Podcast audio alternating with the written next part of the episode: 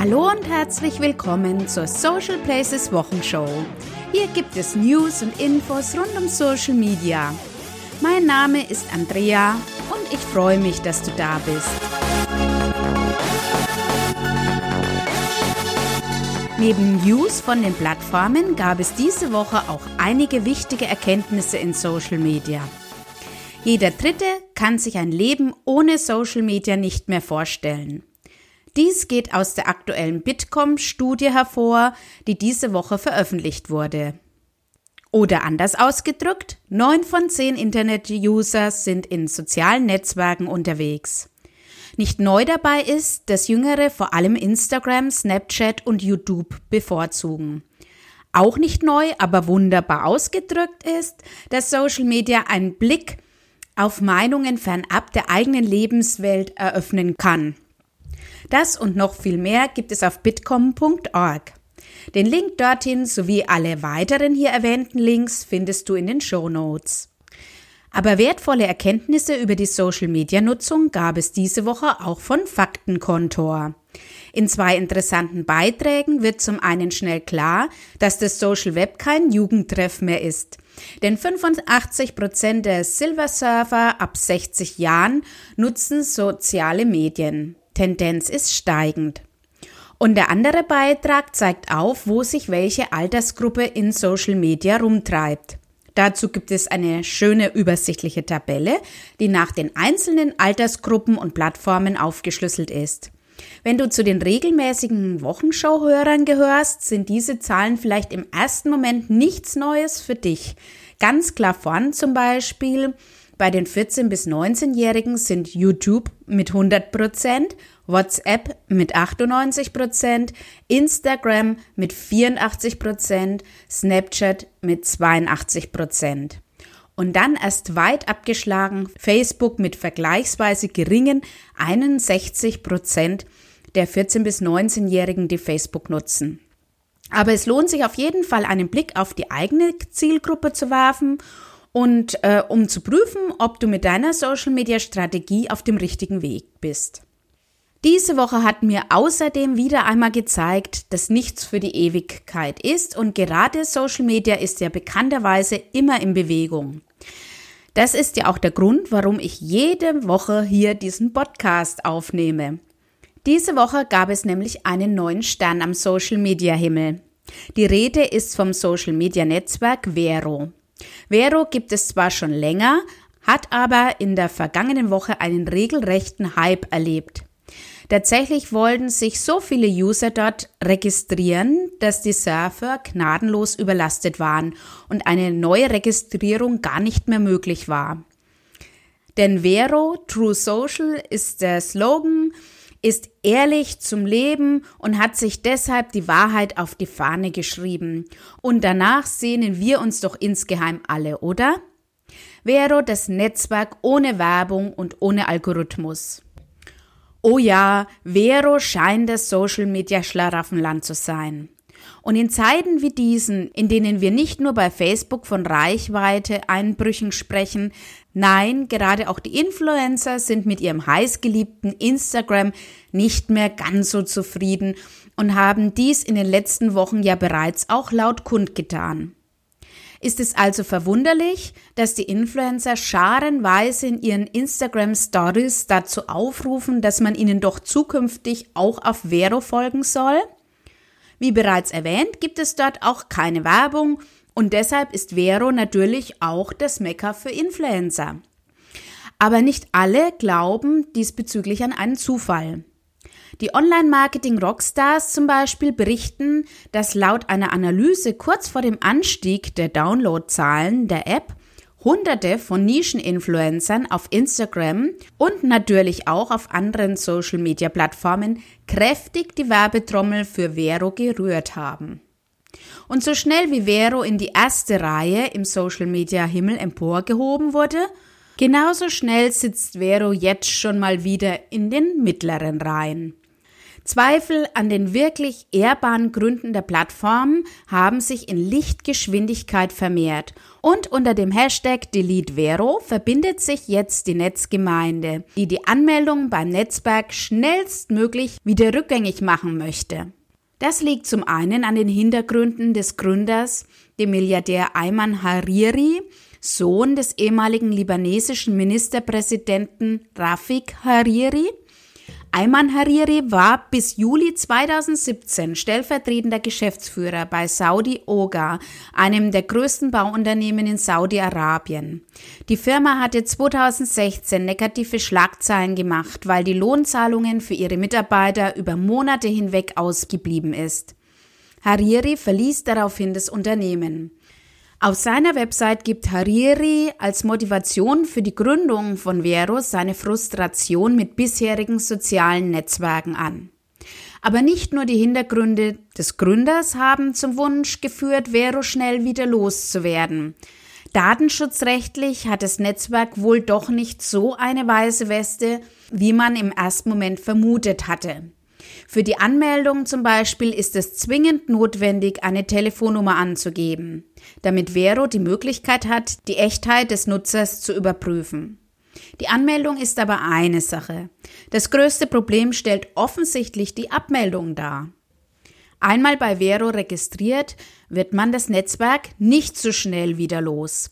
Zum einen versteckt sich die Option zum Löschen im Hilfebereich und ist dort nicht so gut auffindbar. Und zum anderen lässt sich Vero auch nicht so einfach löschen, sondern man kann über den Hilfebereich eine Anfrage zur Löschung des Kontos absenden. Und dann übernimmt diese Löschung wohl Vero. Das findet die Netzgemeinde überhaupt nicht lustig, wie eben der Hashtag DeleteVero zeigt. Ob sich Vero jetzt weiterhin im Social-Media-Universum hält oder ob es sich doch nur um einen bereits verglühte Sternschnuppe handelt, werden die nächsten Wochen zeigen. Wenn du dich mehr über das Thema Vero informieren möchtest, empfehle ich dir, schlicht und einfach mal danach zu googeln. Das Netz ist voll davon. Damit beende ich den Ausflug in neue Social-Media-Gefilde und komme zurück zu dem, was uns vielleicht nicht immer gefällt, uns aber doch irgendwie ans Herz gewachsen ist, nämlich den News von Facebook. Facebook bringt die Gesichtserkennung jetzt wohl auch nach Deutschland. Bisher war die Funktion noch nicht in den EU-Ländern verfügbar. Der User kann wohl selbst entscheiden, ob er die Gesichtserkennung aktivieren möchte oder nicht. Ist die Funktion aktiviert, wird man zukünftig benachrichtigt, wenn das eigene Gesicht auf einem Foto erscheint, das auf Facebook hochgeladen wurde. Damit soll zum Beispiel auch verhindert werden, dass komplette Accounts kopiert werden. Außerdem hält Facebook Watch wohl auch Einzug in Deutschland. Dazu gibt es erste Berichte von Testnutzern. Facebook Watch ist eine Videoplattform mit ganzen Sendungen. Mehr Infos zu Facebook Watch gibt es bei All Facebook. Und um Platz für Neues zu schaffen, muss man sich manchmal auch von etwas Altem trennen. Deshalb hat sich wohl Facebook dazu entschlossen, sich von dem Explore-Feed zu verabschieden. Mit einem Beitrag gestern im Newsroom gab Facebook diese Entscheidung offiziell bekannt und gibt als Begründung an, dass der User keine zwei getrennten Feeds möchte. Auch gut, ich persönlich konnte mich sowieso nicht mit dem Explore-Feed anfreunden. Und damit wir wieder etwas für eine bessere Verbreitung in diesem einen und einzigen Facebook Newsfeed tun können, hat All Facebook einen Beitrag über Facebook-Gruppen als Marketingkanal für Unternehmen veröffentlicht. Eine eigene Facebook-Gruppe ist sicherlich auch nach dem Umbau des Newsfeeds noch eine gute Möglichkeit, um Kontakt zur eigenen Community auf Facebook zu halten. Aber auch hier gilt, sich erst einmal eine geeignete Strategie zu überlegen und zu überprüfen, ob du überhaupt die notwendigen Ressourcen zum Aufrechterhalten einer Facebook-Gruppe besitzt. Ich spreche hier aus eigener Erfahrung. Schließlich hatte ich auch aus einer Spontanidee heraus eine Facebook-Gruppe zum Thema Facebook Newsfeed-Änderungen gegründet.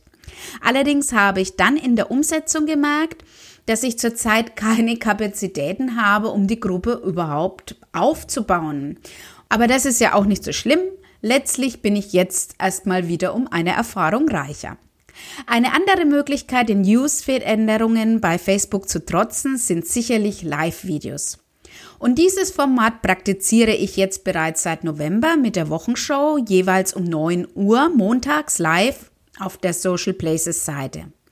Ich bin mir zwar immer noch nicht sicher, ob ich die Uhrzeit beibehalten soll, aber auch wenn nicht so viele Leute live dabei sein können, schauen sich doch einige das Video dann zu einem späteren Zeitpunkt an.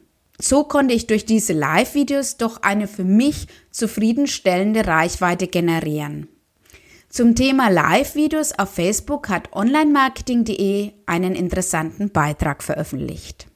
Aber Live-Videos können zukünftig nicht nur bei Facebook interessant sein. YouTube bringt nun auch ein Update für Livestreams, wodurch sich nun auch auf YouTube ganz neue Möglichkeiten ergeben. Über die Replay-Funktion können nicht nur die Videos noch einmal angesehen werden, sondern auch die parallel dazu laufenden Chats. Richtig cool finde ich auch den englischen Untertitel, der für die Live-Videos automatisch generiert werden kann. Außerdem kann auch ein Location Tag eingebaut werden, wodurch der Standard der Videoproduktion geteilt wird. Dies ist natürlich vor allem für das lokale Marketing interessant. Mehr zum Thema Livestreaming bei YouTube findest du bei onlinemarketing.de. Eine neue Funktion gibt es diese Woche auch bei Twitter. Mit der Bookmark-Funktion ist es ab sofort möglich, Tweets mit einem Lesezeichen zu kennzeichnen. Angekündigt war diese Funktion ja schon länger und nun ist es endlich soweit. Die Funktion findest du im Tweet ganz rechts in der Teilen-Funktion integriert. Die gespeicherten Lesezeichen findest du dann in deinem Profil in der App. In der Desktop-Version habe ich meine Lesezeichen noch nicht wiedergefunden. Und äh, falls sie dir dort über den Weg laufen, wäre es schön, wenn du mir Bescheid geben könntest, wo sich diese versteckt haben. Diese Lesezeichenfunktion finde ich ansonsten wirklich spitze. Und so kann ich Twitter jetzt auch noch viel intensiver für meine Recherche für die Wochenshow nutzen. Zum Thema Messenger Marketing hat sich diese Woche Rechtsanwalt Schwenke mit einem Gastbeitrag bei All Facebook zu Wort gemeldet, wofür ich ihm außerordentlich dankbar bin. Es geht im Detail um das Facebook Customer Chat Plugin, das seit letzter Woche zwar noch in der Beta-Phase, aber trotzdem schon einsetzbar ist. Mit der Datenschutzanleitung für rechtssichere Einbindung des Messengers auf Webseiten gibt uns Rechtsanwalt Dr. Schwenke wirklich wieder eine ausführliche Anleitung in die Hand. Und es sollte nicht nur meine Aufgabe sein, mir diese wirklich zu Gemüte zu führen, denn der Einsatz des Customer Chat Plugins ist laut Schwenke mit derzeit vertretbaren Risiken möglich. Also wirklich ein sehr wertvoller Beitrag, den ich dir wirklich ans Herz legen möchte. Ja, und das waren die News aus Social Media in dieser doch recht ereignisreichen Woche. Es gibt wieder recht viel Neues zu entdecken und natürlich auch Wissen zu festigen, um letztlich wirklich gutes Social Media Marketing zu machen. Zum Schluss gibt es noch einen kleinen Bonbon für uns alle. Es gibt die neueste Ausgabe des Social Hub Mag das Magazin für alle Social Media und Community Manager und für alle, die sich, egal ob beruflich oder privat, für Social Media interessieren. Den Link zum kostenlosen Download findest du in den Show Notes. Ich hoffe, ich konnte dich mit meinen Social Media News wieder inspirieren. Jetzt geht es aber erst einmal ab ins entspannende Wochenende. Den neuen Social Places Wochenshow Podcast gibt es dann wieder am nächsten Freitag. Ich freue mich, wenn du wieder dabei bist. Bis dahin, mach's gut. Tschüss.